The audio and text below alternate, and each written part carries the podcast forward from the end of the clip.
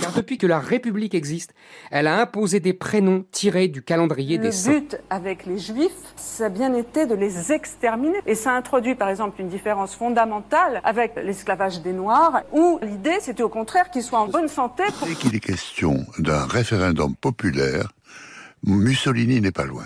Et Mussolini et Hitler. Au crible de l'histoire, Maxime Basile. «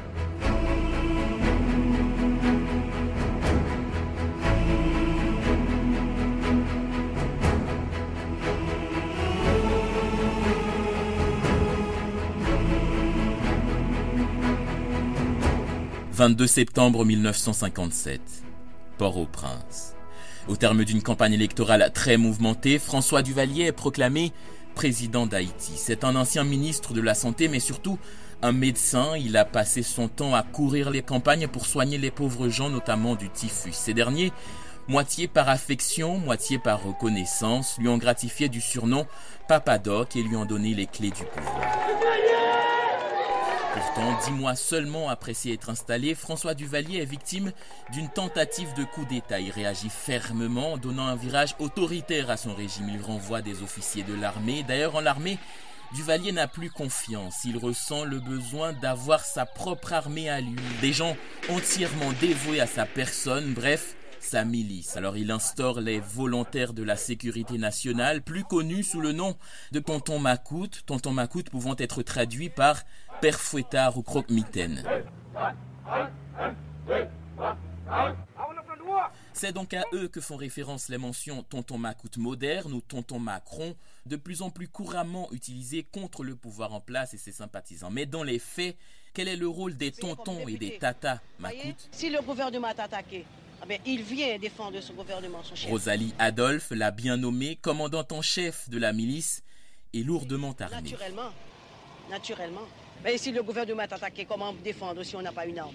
Et quand il n'y a rien, moi j'ai mon fusil. S'il n'y a rien, c'est dans, mon, dans, dans ma voiture. Son subalterne est un peu plus direct. Et vous êtes armé? Armé, oui, jusqu'au dents. Alors notre devise pour les VSN, ce que, ce que vous appelez les totomacoutes, c'est couper tête, brûler caille.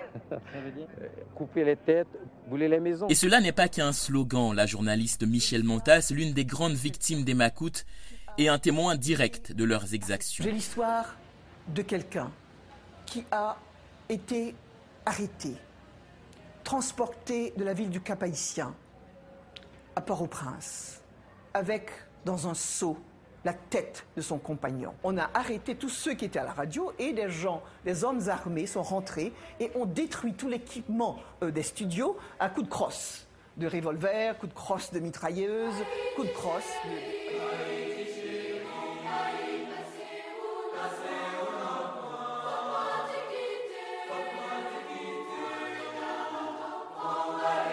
On estime à plus de 60 000 le nombre de personnes exécutées par les tontons macoutes en pleine rue ou encore dans la prison politique où s'est tristement illustrée Madame Adolphe. Défendre le gouvernement, noyer dans le sang le moindre acte de désaccord avec sa politique et s'enrichir un peu, tel fut le rôle de ces femmes et hommes. Alors, tonton Macron, rien ne permet de soutenir une telle comparaison, rien si ce n'est la défense de son pouvoir par ceux qui le soutiennent, avec des arguments parfois faibles, souvent subjectifs, mais ça, c'est aussi vieux qu'Athènes.